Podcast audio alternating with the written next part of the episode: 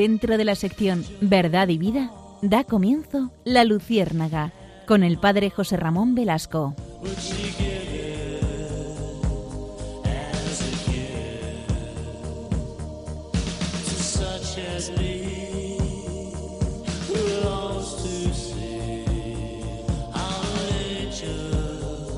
Corría el final del siglo XIX, cuando se daba en, en, Europa un gran cambio político, social, cultural y también religioso.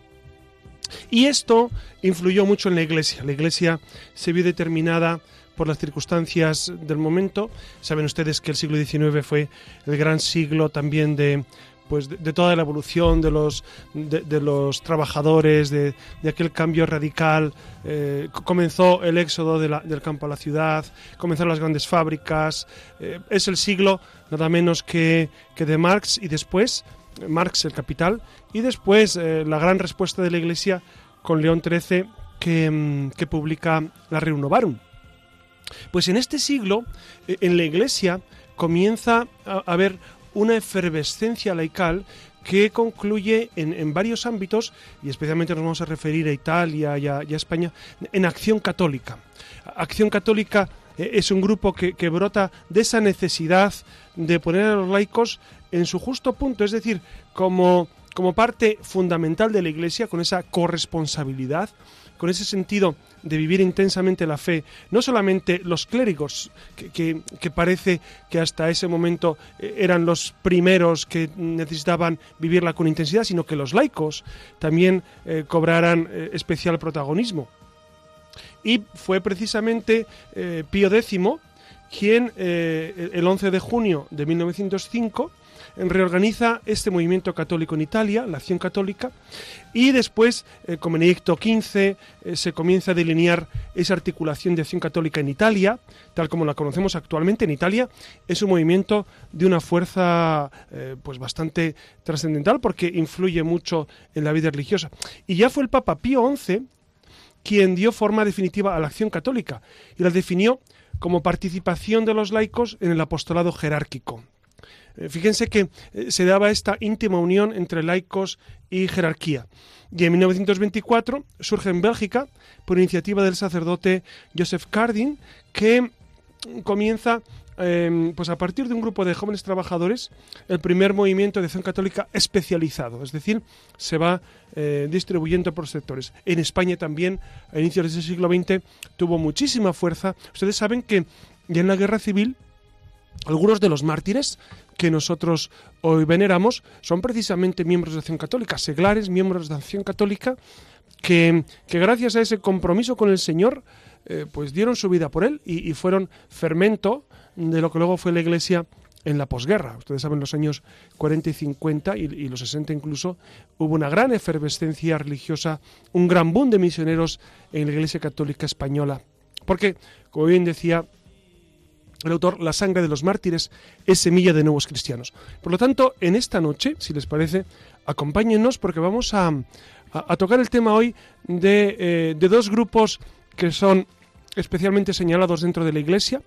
Eh, acción Católica, como les decía, eh, con esos inicios que les he contado, y Comunión y Liberación. Ya saben que durante estos últimos programas hemos tratado de varios grupos, hemos tocado ya pues varias realidades y, hoy vamos a centrarnos, si les parece, en estas dos realidades que son tan, tan cercanas a nosotros y que han dado tanto fruto a la Iglesia. Y es un motivo de agradecimiento profundo lo que el Señor va haciendo con nosotros.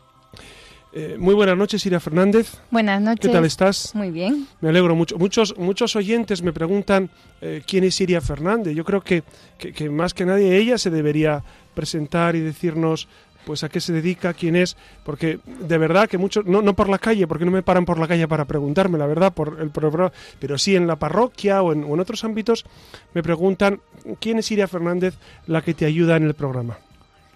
Sí, bueno, la que te ayuda efectivamente. Y nada, que decir que trabajo como profesora en un instituto aquí en la Comunidad de Madrid. Y, Es madre. Sí, soy mamá y, mi, y de formación periodista, claro. Aquí, bueno, estudié Es, es la que pone el sentido periodístico a, a nuestra transmisión para, para, pa- para hacer, eh, pues eso, lo, lo- Más lo o mejor, menos, se hace lo que se puede. lo se hace mejor, lo que se puede. el sentido, el sentido profundo del programa eh, a nivel periodístico lo lleva, lo lleva Iria, por supuesto. Y le agradezco muchísimo que, que venimos trabajando ya unos años en esto. Y también está Alex Gutiérrez, que, que hoy, hoy sí va a hablar porque le, le hemos puesto el micro. Buenas noches, Alex. Hola, buenas noches. Bueno, no, Alex, la gente quiere saber quién eres porque me preguntan también, ¿y el que controla quién es? Cuéntanos, Alex.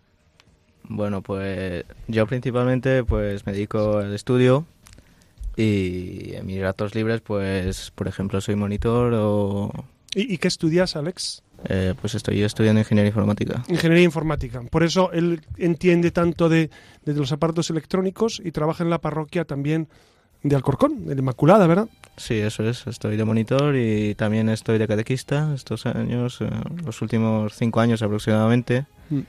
Me han puesto al cargo junto con Ana Sofía en Tabor, o sea, la confirmación y bueno, ahí vamos tirando, ¿no? Grandes líderes en la iglesia.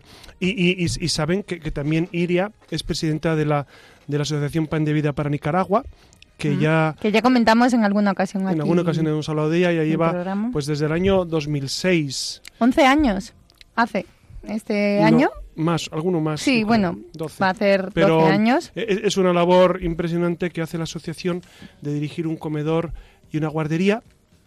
Y en su tiempo comenzó un colegio que ahora, se, a- ahora, ahora lleva rumbo distinto, pero es una asociación que está dando mucha Un vitalidad. proyecto que salió de una parroquia, como probablemente habrá otros tantos en, en parroquias Mm. cerca de sus casas, ¿no? Para que vayan, pregunten. Sí, sí, pero es verdad que me, me hizo una reflexión una persona que trabaja en ayuda a la iglesia necesitada, que, que a veces en ocasiones surgen proyectos en parroquias, pero duran unos pocos Nada, son años. efímeros, es verdad. duran unos pocos años y, y se acaban.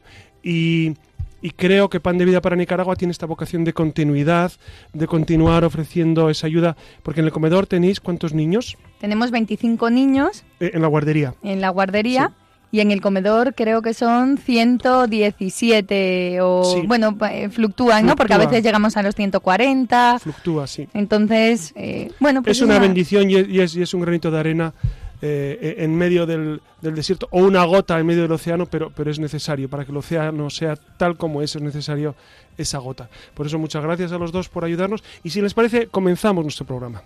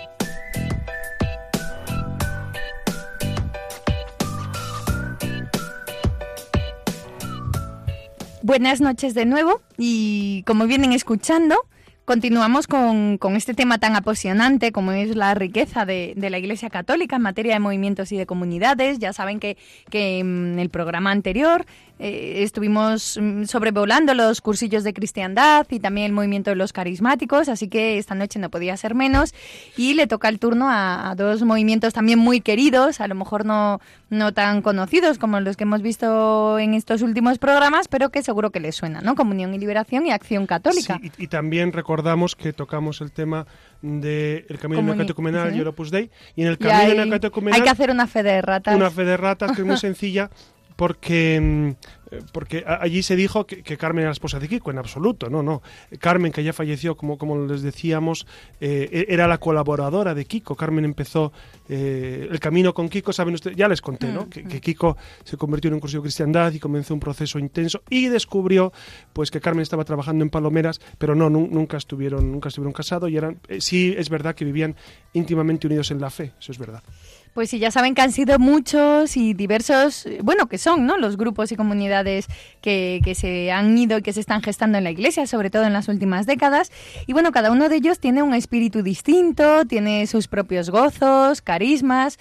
Eh, es lo que se conoce como los movimientos eclesiales laicos y las nuevas comunidades, ese don del Espíritu Santo para la Iglesia que señalaba ya el Papa Benedicto XVI.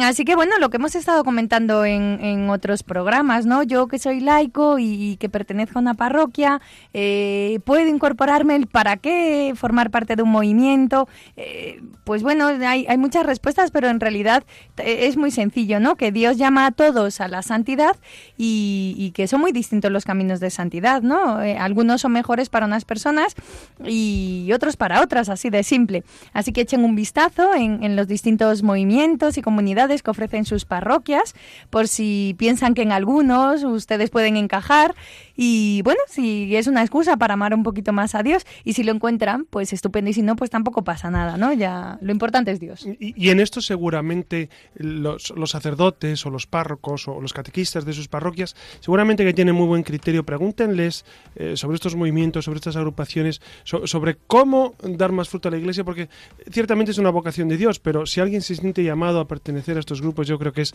eh, es un don inmenso.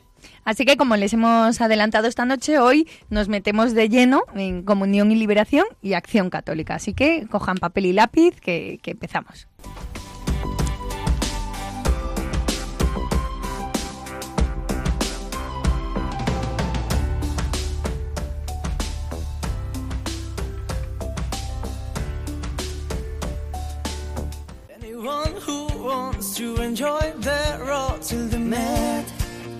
Madness down I will find a way to feel free and play as a child. Estamos escuchando al grupo Aurin con su canción Last Night on There, que trata sobre todo aquello que necesitamos expresar y que por algún motivo no hemos tenido ocasión de hacer.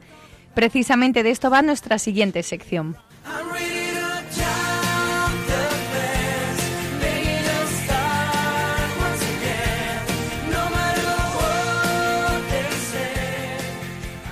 Y antes de hacerle al padre José Ramón Velasco algunas eh, preguntas, nos vamos a detener, aunque sea así un poco brevemente, eh, en apuntes que, tienen que ver con el tema que estamos tratando en cuestión. Así que arrancamos con un repaso de estos dos movimientos, pero mmm, concretamente comenzamos con Comunión y Liberación, que saben que es una organización de la Iglesia Católica creada por, por el sacerdote eh, y teólogo Luigi Giussani.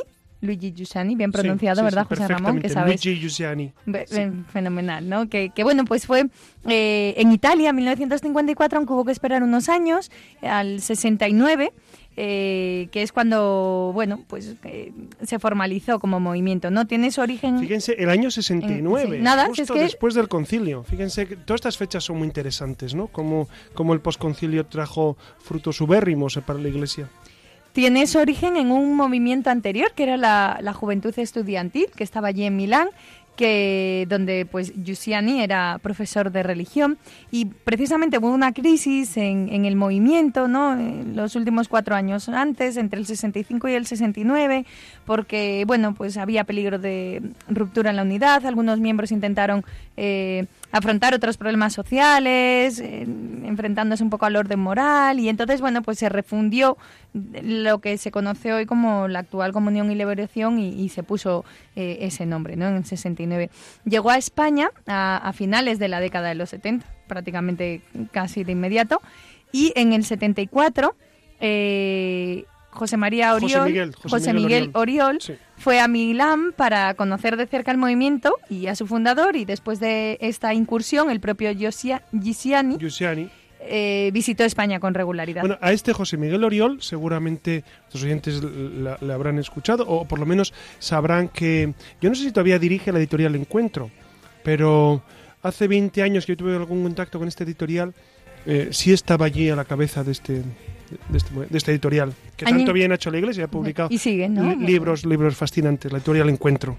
Años más tarde comienzan a sumarse a Comunión y Liberación un, un nucle- un- un gran número de personalidades que, que además están llamadas a tener un papel importante en la Iglesia española. Por citar algunos, eh, tenemos a Javier Martínez, el actual arzobispo de Granada, o, o Braulio Rodríguez, arzobispo de Toledo, César Augusto Franco, obispo auxiliar. Bueno, ya, ya no es obispo Bueno, el que fuera, ¿no? El- ahora está en Segovia. el- es obispo de. Segovia actualmente. Por citar solo algunos, ¿no? Pero si tenemos que mencionar uno, no podemos pasar por alto al que fuera el primer.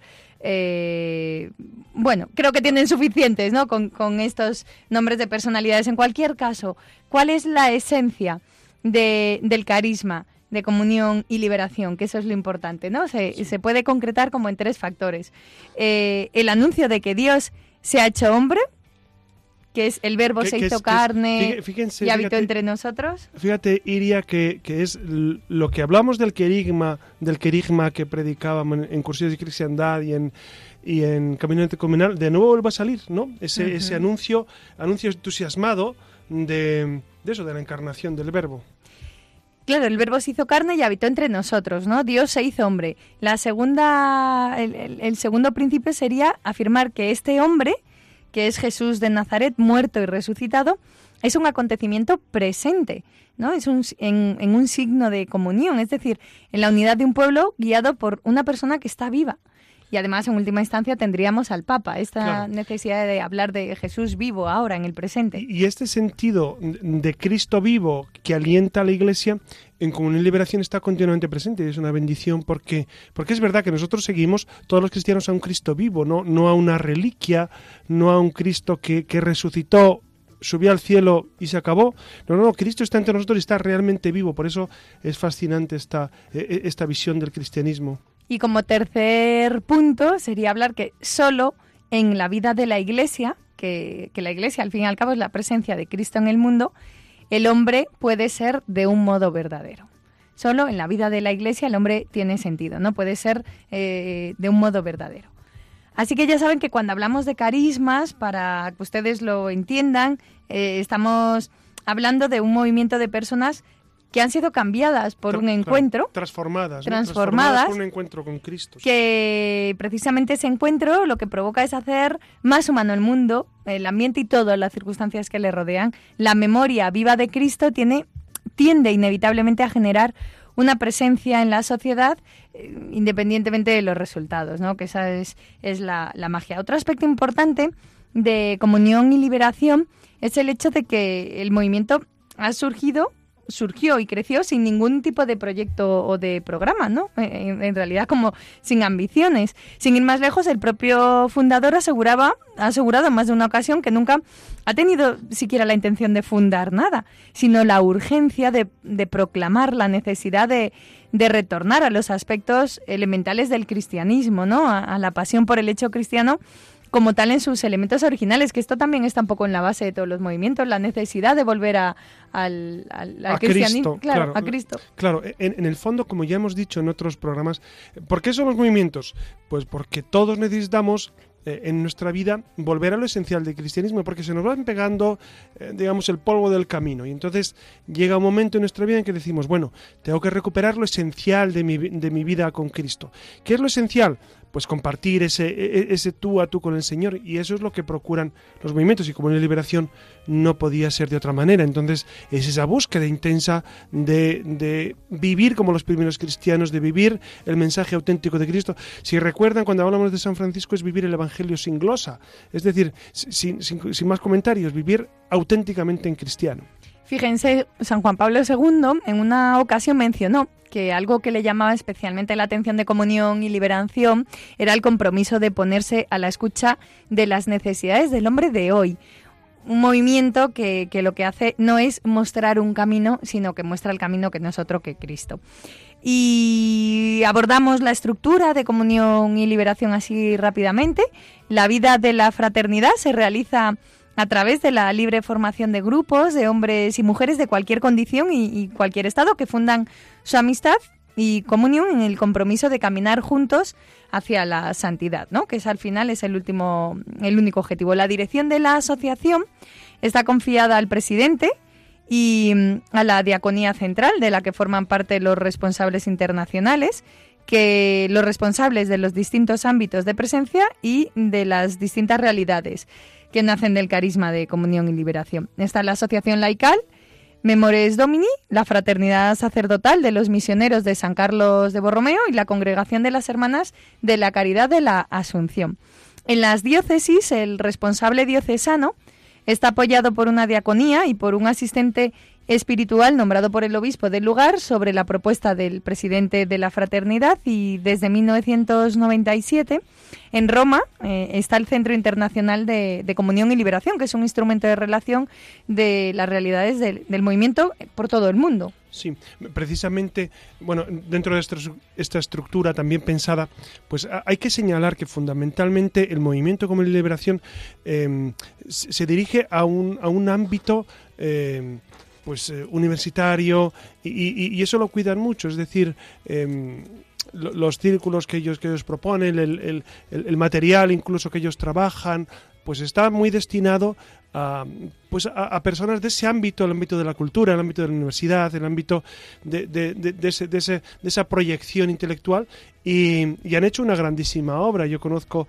en, no solamente en la Universidad Complutense, sino en otras universidades, cómo han desarrollado una grandísima labor. Y fíjense que la evangelización de la cultura, que es un ámbito que la Iglesia ha tenido siempre a gala, pues no debemos descuidar. Y entonces, de repente Dios suscita, como te decía, en el año 69, suscita este movimiento para que recordemos, para que volvamos al esencial de, que, de, buscar que la cultura esté imbuida de cristianismo. Esto, esto para mí me resulta muy gratificante, porque Dios tiene la solución antes de que ocurran los problemas. Cuando el mundo de la cultura parece que se va apartando de la fe desde hace ya uh, bastantes años, pues surgen estos movimientos para reevangelizar, para, para imbuir la cultura de cristianismo, como, como siempre ha estado. Y cerramos, antes de dar paso al siguiente movimiento, con, unas cuantas cifras que siempre vienen bien. Sepan que, que la fraternidad cuenta con casi 48.000 miembros y que Comunión y Liberación está presente en 64 países, África, Asia, Europa, Norteamérica, bueno, por todos los, continentes, y que en las experiencias de, de Comunión y Liberación participan más de 60.000 personas. Ven, es, es, una, es una bendición de Dios que, que, tantas personas en el mundo, tantas almas, pues estén incorporadas a, a, la fe, al Señor, a través de esta realidad. Yo creo que, que es para bendecir al Señor que existan eh, este, este, movimiento y que dé tanta fuerza cuando en una parroquia, en un, en un centro eh, hay comunión y liberación, realmente se nota ese, ese peso, igual que todos los grupos, ¿eh? pero especialmente este que estamos abordando. Y, si te parece, pasamos al, al siguiente. ¿verdad? Acción Católica. Acción Católica. Que, estoy seguro que le suena, ¿no? claro, Acción Católica. Mucha gente, es verdad, a, a, mucha gente le hablas de comunión y liberación y no le suena tanto el nombre. Quizás porque porque es más novedoso, porque, bueno, en, España surge al final de los 70, pero Acción Católica surge mucho antes, mm. ¿verdad, Iria? Entonces, mm. cuéntanos de Acción Católica porque es interesantísimo. Incluso la gente mayor ha vivido en Acción Católica, mm. porque ya les digo que es del siglo XIX, entonces, y en España ya estaba desde, desde principios del siglo. Pues eh, como saben, se trata de una forma de apostolado en la que los laicos se asocian para el anuncio del Evangelio a todas las personas y ambientes de acuerdo con las necesidades de la Iglesia Católica en cada tiempo y lugar. Fundada de acuerdo con directrices del Papa XI y del Concilio... Hoy del Papa Pío XI, claro, me salto el nombre. Porque XI hay muchos Sí, del Papa Pío XI, perdón, y del Concilio Vaticano II se organiza en la forma jurídica de asociación pública a fieles, ¿no? Estamos hablando, por tanto, como decía José Ramón, del siglo XIX y la debilitada posición de la Iglesia, como saben, sobre todo en muchos países de, de Europa. Los ataques de los movimientos reformadores y las nuevas condiciones de la vida política hacían insuficientes eh, las formas tradicionales de defender los intereses y las libertades de la Iglesia y surgió pues una necesidad de dar respuesta eh, y fue gracias a, estas nuevas asociaciones ¿no? que fueron fundadas para ese fin, dirigidas por laicos, que eso es lo interesante, ¿no?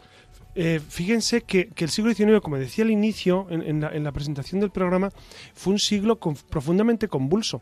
El siglo XIX comienza nada menos que eh, con Napoleón en Francia, después de la, de la Revolución Francesa, de, de, la Restauración en 1814, de ese movimiento obrero eh, europeo que, que, trajo tanto bien y tantas dificultades, tantos problemas, de, Feuerbach y Marx, que son los grandísimos materialistas, de Nietzsche, que es el niquilista. Entonces, fue un siglo profundamente convulso. Eh, es, es el siglo en el que el ateísmo comienza a tener carta de ciudadanía. Hasta Feuerbach, que es inicio del siglo XIX, no existía el ateísmo. Y entonces, eh, en los estados, eh, el estado moderno que surge en el siglo XIX, pues eh, tiene serias dificultades en ocasiones para dialogar con la Iglesia en algunos ámbitos. No olvidemos que la masonería está profundamente presente en la Europa del siglo XIX, eh, en todos los ámbitos. Y entonces a la masonería le cuesta mucho reconocer, eh, reconocer a la Iglesia como un interlocutor válido. Es decir, bueno, sobre la masonería hemos hablado y deberíamos hablar en otro programa porque realmente ha hecho un daño tremendo a la Iglesia católica, eh, pues el influjo de la masonería y de estos movimientos sociales que surgen, pues al rebufo de estos de estos filósofos ateos, anticatólicos, anticristianos, ¿no? como como les citaba Feuerbach, Marx, Engels, eh, por supuesto Nietzsche y después vendrá Freud ya a, a, a final del siglo XIX, principios del XX y, y con otros, ¿no? Pero es para que entiendan este contexto y en este contexto se ve la necesidad de reforzar el laicado para producir frutos y sobre todo para eh, afianzarse en el Evangelio una vez más. Claro, tenemos el ejemplo de, Alemania, tras la Revolución de 1848, que es cuando se reunieron en Maguncia en un congreso de asociaciones católicas, de cuyo impulso nació precisamente el movimiento en Alemania, al margen de esas rivalidades políticas, ¿no? que estaban, pues por un lado, la defensa de la Iglesia y restaurar el, el orden religioso.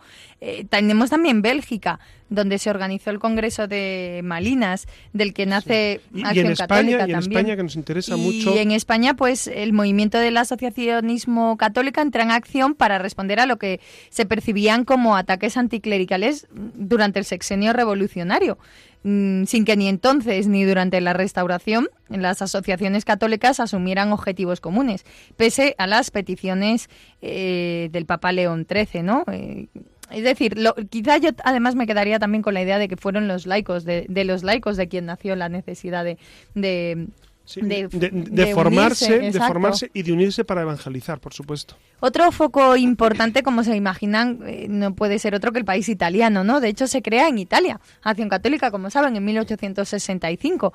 Eh, que bueno, que en un principio se llamaba Asociación Católica para la Libertad de la Iglesia y, eh, bueno, el enfrentamiento entre de la Iglesia Católica con el Estado italiano liberal por la cuestión romana y la política anticlerical y la prohibición papal de que los católicos participaran en las elecciones como electores o candidatos, limitaba el, la participación de los católicos al ámbito asociativo, pero al final, al final lo consiguieron con Pío X, que, que al final fue donde se constituyeron, con quien se constituyeron la, las bases ¿no? de, de lo que es Acción Católica como una actividad organizada por laicos. Y como comentó José Ramón, fue finalmente con el Papa Pío XI quien dio la forma definitiva a Acción Católica y la definió, como saben, como esa participación de laicos en el apostolado jerárquico. El carisma de, Acción Católica es un don del Espíritu Santo que se manifiesta en un vivo y operante sentido de la Iglesia. Quédense con eso, con el sentido de la Iglesia.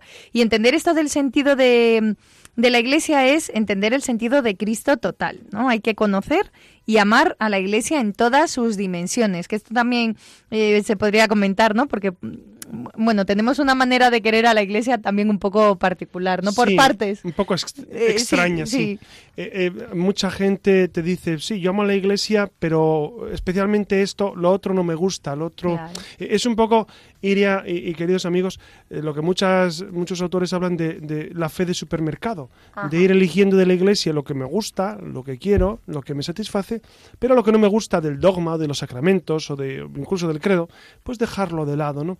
Y, y, es verdad que es necesario recuperar siempre ese sentido del Cristo total, como decías, de, de, de, la iglesia esposa de Cristo. Si amas a Cristo, amas a la iglesia y viceversa, ¿no? No se puede dar un, un amor distanciado. Eso sería el protestantismo hacía eso, Lutero y uh -huh. los protestantes hacen eso. Nosotros los católicos vivimos íntimamente la relación con Cristo dentro de la iglesia, en la iglesia, para la iglesia. Claro, dentro de este sentido de la Iglesia, eh, pues por esta, por esta razón, ¿no? Ustedes entenderán que respetan la dimensión jerárquica de la Iglesia, viven su ser dentro de, la Iglesia como una exigencia misionera, de donde brota el carácter apostólico de Acción Católica y el de sus militantes, con una apuesta por la realidad comunitaria, es decir, la necesidad de colaborar en, en, la construcción de una comunidad eclesial y también de una comunidad humana, son conocedores de que el Espíritu Santo es quien guía la Iglesia y quien concede una gran diversidad de carismas. Así que Acción Católica colabora con todos los cristianos precisamente en la edificación de, Sí. del reino de Dios. Sí, y fíjense que precisamente en esa definición que decía Siria, muy bien dicha, que, que es eh, ese apostolado, eh, pues vivido en ese sentido jerárquico. Claro, dense cuenta que, que en la Iglesia no puede haber eh, diferencias o distancias o, o- o diatribas o, conflictos entre los laicos y la jerarquía. La jerarquía son eh, los obispos de la Iglesia, el Papa, etcétera, que son los que marcan el camino. Entonces no puede haber conflicto. Puede haber, eh, eh, en ocasiones, puede haber distintos modos de entender la realidad. Siempre tiene que haber mucho diálogo intenso, pero al final la Iglesia jerárquica es la que define cómo debe ser el camino que debemos llevar. Entonces, pensemos siempre esto, siempre que, los conflictos dentro de la Iglesia, de entrada, no son buenos, a no ser que sean fruto del espíritu para mejorar algún aspecto, pero, pero nunca los laicos pueden estar en contra del magisterio o el magisterio en contra de los laicos, porque entonces sería eh, es- es- estaríamos absolutamente fuera del sentido unitario que Cristo ha querido en su iglesia. Sepan que Acción Católica es un movimiento participativo donde los miembros del movimiento son seglares comprometidos que se llaman militantes. Y Militantes de, de- de milicia, ¿no? Sí. los que, los que militan, los que, los que trabajan, los que luchan. y son los que dan y reciben, como no podía ser de otra manera, de la asociación.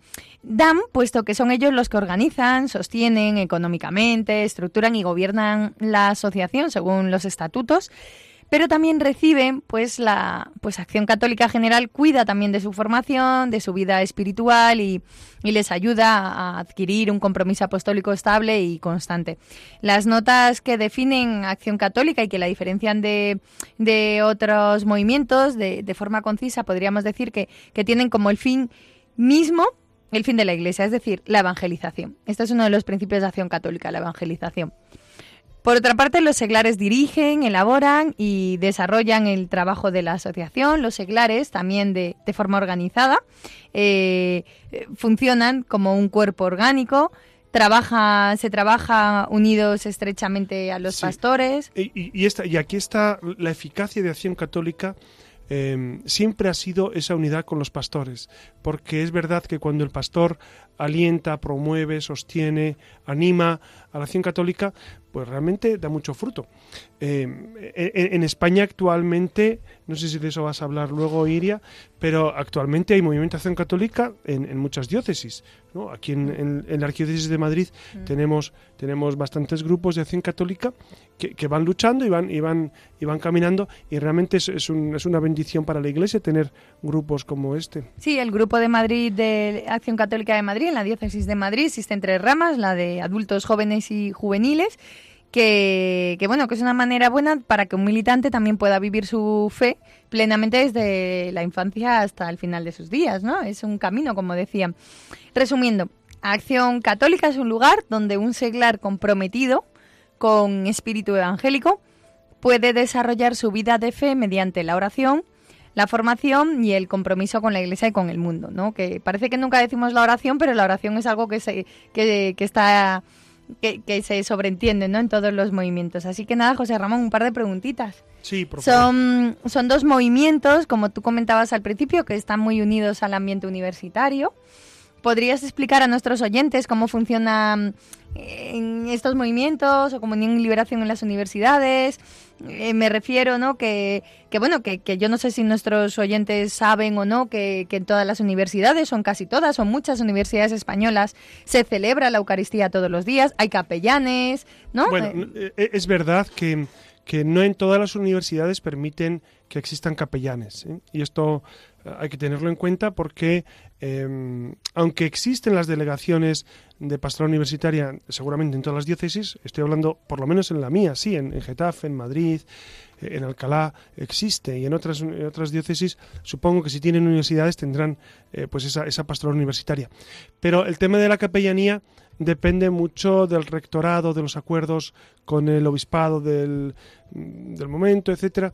Eh, entonces, yo sé que en Madrid en algunas no permiten la capellanía, pero sí permiten eh, pues eh, algún tipo de asociación, algún tipo de, de unión de, de- estudiantes que permiten, pues eso, el, el- el debate teológico, filosófico, el, la propuesta de, de actividades de, de todo tipo.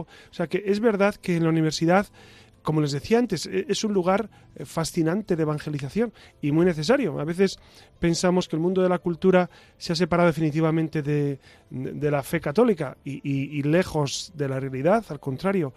Aunque algunos se hayan podido separar, la Iglesia Católica tiene mucho que decir al mundo de la cultura, tenemos mucho que aportar, no solamente a nivel teológico, también a nivel filosófico, a nivel de ciencias sociales. Tenemos mucho que decir, tenemos toda una, una doctrina social de la Iglesia que a veces está por descubrir. Tenemos una, filosofía cristiana que es necesario desarrollar, tenemos un sentido de la sociedad que es necesario promover, tenemos un sentido de la vida, a cuánta gente le ayudaría. Por eso yo creo que la propuesta cristiana católica tiene que estar continuamente eh, venciendo ese, temor a ser eh, señalados, a ser rechazados. La universidad es verdad que no es un campo fácil de evangelizar, no es sencillo. La universidad es un campo donde se necesita pues ir con cierta preparación y, y sobre todo eh, confiando plenamente en el Señor, porque el Señor tiene la verdad. A mí me sorprende cómo en universidades hay asociaciones de todo tipo, de todo tipo, de, de las que te puedes, hasta asociaciones para jugar al mus, asociaciones eh, que reivindican a Carlos Marx de nuevo, asociaciones La de, de- tuna. asociaciones ¿Qué de- sí, estás- todo tipo de asociaciones, y a veces dices, ¿y una asociación católica?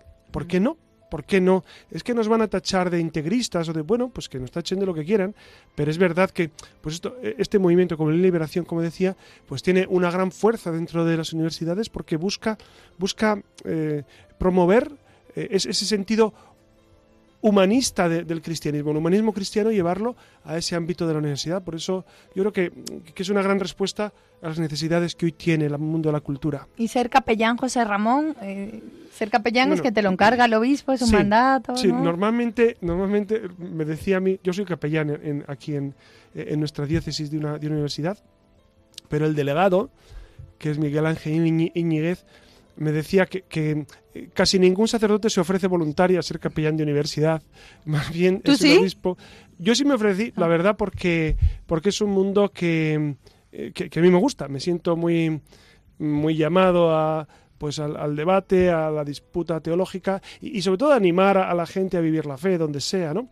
Entonces, eh, a mí sí me encanta el, el ambiente, pero es verdad que, que mucha gente pues no se siente tan, tan convocada a esto y en- entonces es el obispo el que tiene que, que tiene que designar capellanes a veces muy a pesar de los sacerdotes designados, pero así es la vida. La vida de, de los sacerdotes es así. Y se celebra la Eucaristía en muchos Bueno, templos. se en la celebra donde permiten. Donde se Hay permite. hay Aun teniendo universidades- no Claro, sé. si, si tienes capillas, eh, claro, pero hay que, hay que distinguir las universidades que nacieron en los años 60, 70, como estoy pensando en la Complutense, por ejemplo, donde ya había una estructura y una relación con la iglesia saludable, etcétera, y las universidades que han nacido después, en los años 80, 90, donde en algunos casos pues no se permite ni la existencia de la capilla ni la, ni la propia celebración de, de la Eucaristía. ¿no? Yo voy a contar una experiencia que he tenido. Nosotros pedíamos una, un aula para celebrar la Eucaristía hasta que, y la pedimos varias veces hasta que un buen día el, el rector nos dijo, pues bueno, a partir de ahora no, para hacer la Eucaristía no. Y los muchachos le preguntaron por qué. Dijo, porque eso no está de acuerdo con el ideario de, la universidad. Que es, eh, no sé cuál es el ideario, porque la Eucaristía no sé qué, eh, en qué sentido contraviene el ideario de una universidad. Pero, pero en fin, eh, nosotros aceptamos y acatamos, por supuesto. Lo que, entonces, hay universidades donde sí se. pero quizás además de la Eucaristía, sea la posibilidad de, entrar en contacto con, con el mundo de los profesores, con, con, el mundo de los estudiantes, eh, sobre todo para que los estudiantes no se sientan solos, marginados, no sientan que llegan a la universidad y llegan pues al gran desierto de al gran eclipse de Dios. No, en absoluto, me niego. Dios tiene que estar más presente que nunca en la universidad, en la cultura, en España. Lamentablemente, como ya hemos dicho en otras ocasiones, a Dios no se le cita. De Dios no se habla. Cuando en el mundo eh, político, social, los actores, los cantantes, los, intelectuales que salen en televisión, los escritores, ¿cuándo hablan de Dios? Jamás o, poquísimo. Entonces, yo reivindico que, no nos dé miedo hablar de Dios. Hay un libro que a mí me fascinó la lectura que se llamaba Hablar de Dios resulta peligroso, de Tatiana Goricheva, que era una escritora rusa que decía eh, efectivamente como en tiempo de la Revolución Rusa y en tiempo de- del comunismo radical, hablar de Dios resultaba peligroso. Yo diría, en el mundo en que vivimos, por lo menos en España, hablar de Dios resulta muy peligroso y te la juegas. Pero amigos, yo creo que hay que salir del armario y, y- y a sacar a Dios de ese eclipse o de ese armario en el cual le hemos enclaustrado, de ese closet donde le hemos metido, y, hay que arearlo, hay que arearlo. Nuestra fe tiene que ser aireada. Mm, ¿Por qué? Porque podemos aportar mucho al mundo. Porque tenemos una propuesta que hacer, una propuesta de un humanismo integral que, que puede transformar la sociedad. Tenemos que sacar a Dios del armario, creo yo. Y bueno, no nos ha dado tiempo a comentar nada del método educativo, no sé si de comunión y liberación, no sé si tú lo podías contar un Pu- Pues poco eh, por en encima. cuanto al método educativo, no, no conozco los detalles, entonces, entonces no, eh, no me voy a meter, pero sé, sé que, mm, que, que don Giussiani, cuando habla del método educativo, pues e- él recuerdo que lo sintetizaba en, en cinco factores fundamentales. Eh, Uno era precisamente ese acontecimiento del encuentro.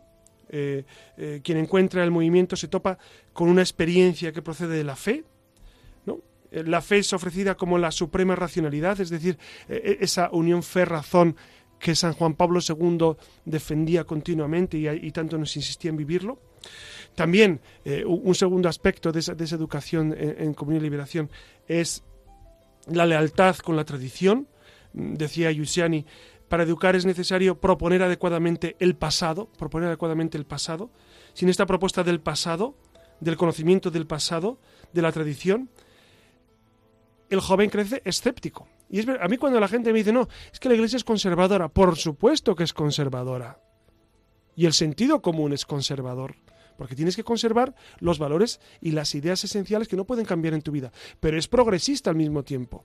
Nadie más que la Iglesia Católica ha estado a a la avanzadilla del progreso. Nadie más. Y esto lo podemos discutir con científicos, con filósofos, con, quien sea, y descubrir cómo la Iglesia siempre ha abanderado ese progreso, porque está encantada en que el hombre sea cada vez más humano y el progreso va a ser cada vez más humano, más cercano a nosotros. Eh, El tercer punto que, que- que creo que Comunidad de Liberación tiene como, como clave para, para educar es la autoridad como una propuesta existencial. Porque dice Giussiani también, el pasado solo puede ser propuesto a los jóvenes si se presenta dentro de una experiencia en el presente que ponga de manifiesto la correspondencia con las exigencias últimas de la del corazón. Claro, es decir, el, el corazón tiene sus exigencias, el corazón tiene sus motivos, que a veces la razón no entiende. Entonces, eh, se tiene que dar esa, es- esa propuesta existencial continuamente. El cuarto aspecto es educar en la crítica y en la verificación personal, eh, eh, en la crítica en el sentido de, usar esa razón para discernir. Criticar tiene la misma razón que la misma raíz, perdón, que discernir, ¿no? Es separar, es saber qué está bien, qué está mal, cuál es el camino que, Cristo me propone, que, que- el hombre propone, y, cuál es el camino errado de, de- conocimiento o de existencia. Y, luego, efectivamente, el quinto punto, el riesgo necesario para la libertad. Y es, y es verdad que, que la confrontación con el mundo, pues eh, nos abre un riesgo de elegir. Por eso yo, yo creo que eh, tanto en este movimiento como en todos los movimientos, se- ¿por qué es el cristianismo? El medio del cristianismo es vivir esa formación intensa, estar íntimamente unidos a Cristo, saber bien los porqués del cristianismo, los porqués de mi propia vinculación a Cristo, para luego confrontarme con el mundo, para luego transmitir la experiencia al mundo, para luego eh, decir al mundo, yo he vivido esta experiencia de Cristo. Cristo está vivo, ¿por qué? Porque yo lo experimento solamente, no, porque yo lo sé, lo experimento y lo sé. Es decir, hay una, hay una vivencia cordial y una racionalidad intelectiva. Entonces, estos dos ámbitos tienen que ir siempre unidos, siempre de la mano. Entonces, pero, pero no es de ahora, ¿eh? es desde, desde Jesucristo y desde San Pablo, que ya abogaba él por esa unión fe-razón que tan importante es en nuestro mundo. Pues muchísimas gracias, José Ramón. Menos mal que sabías poco del método educativo. Así que bueno, quedan muchos interrogantes probablemente, pero bueno, eh, con estas respuestas tenemos para, para hacer de boca. Así que eh, ya saben que pueden encontrarnos en la red, que tenemos una cuenta de correo electrónico, la, la luciérnaga@radiomaria.es, donde pueden dejarnos algún De hecho, comentario. de hecho, de- dejan comentarios. En, en algún otro programa vamos a leer algunos de esos comentarios y les agradecemos mucho porque, porque muchas veces nos ayudan y, los, y, y nos, nos iluminan y nos, y nos aportan iniciativas. Y yo creo que nada más, Siria. Tenemos Nada, más- lo podemos dejar por esta noche. Claro, yo creo que ha sido un programa precioso mm, sobre eh, Acción Católica, Comunidad y Liberación. Ya saben que estamos haciendo este ciclo de programas. Eh, en el siguiente vamos a abordar La Legión de María Legión de y María. los focolares. los focolares, que son, son dos movimientos también. eh, la Legión de María surgió bastantes años antes que, que los focolares, pero son, son movimientos también que, que suscitan gran interés y que para algunos de ustedes serán novedosos. Dirán, ah, pues no sabía que existías. Otros dirán, ah, pues eso eh, sé yo más que el padre que está hablando, o Iria que está hablando, pues es normal. Si ustedes los conocen, pues es, eh, efectivamente, efectivamente sabrá mucho más, pero nosotros tratamos de iluminar lo que podemos. Muchas gracias, Iria Fernández. Gracias a vosotros. Has estado muy, muy Más acertada que la otra vez. Ha sido un gran progreso. Muchas buenas noches, Alex. Bueno, de lo que se Sí. trata, José Ramón, es que nada, abrir un abanico de movimientos a nuestros oyentes para que los conozcan, para que les suenen, para que se acerquen a sus parroquias, para que se sientan que no están solos, para que Para que amemos a la Iglesia. para, y que para amem- que- para vivir en comunidad. Claro, claro. Y para que cuando en tu parroquia digan, ah, pues yo estoy en tal movimiento, diga, qué bendición de Dios, que es un movimiento que la Iglesia ha aprobado, ha bendecido, que valora. Por eso eh, eh, es bueno escuchar sobre los movimientos. Sobre... Es una realidad fascinante en la Iglesia, fascinante. Yo no pertenezco a ninguno, pero me gustan todos. Precisamente porque me gustan todos, no pertenezco a ninguno. ¿Tú iría perteneces a alguno? No, me pasa lo mismo. He hecho experiencias en cursillos, he hecho, vamos, en, en varios. Los carismáticos, en, sí, Sí, las siete pero bueno, la, riqueza también. y Alex, no sé si Alex pertenece a algún movimiento. Eh, no, soy un alma libre en ese aspecto, pero... Así somos, almas libres, ¿no? Sí, bueno, con... eh, he estado en, así como iría, pues un poco en todos los sitios, pero aún no, aún no me ha llamado ninguno. Bueno, lo importante es que busquemos la santidad, estemos donde estemos. Pues nada, buenas noches a todos.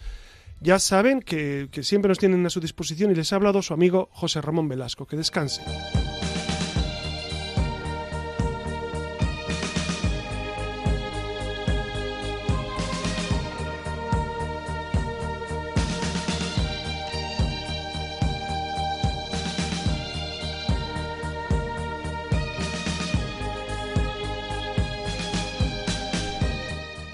Finaliza en Radio María La Luciérnaga con el padre José Ramón Velasco y dentro de la sección Verdad y Vida.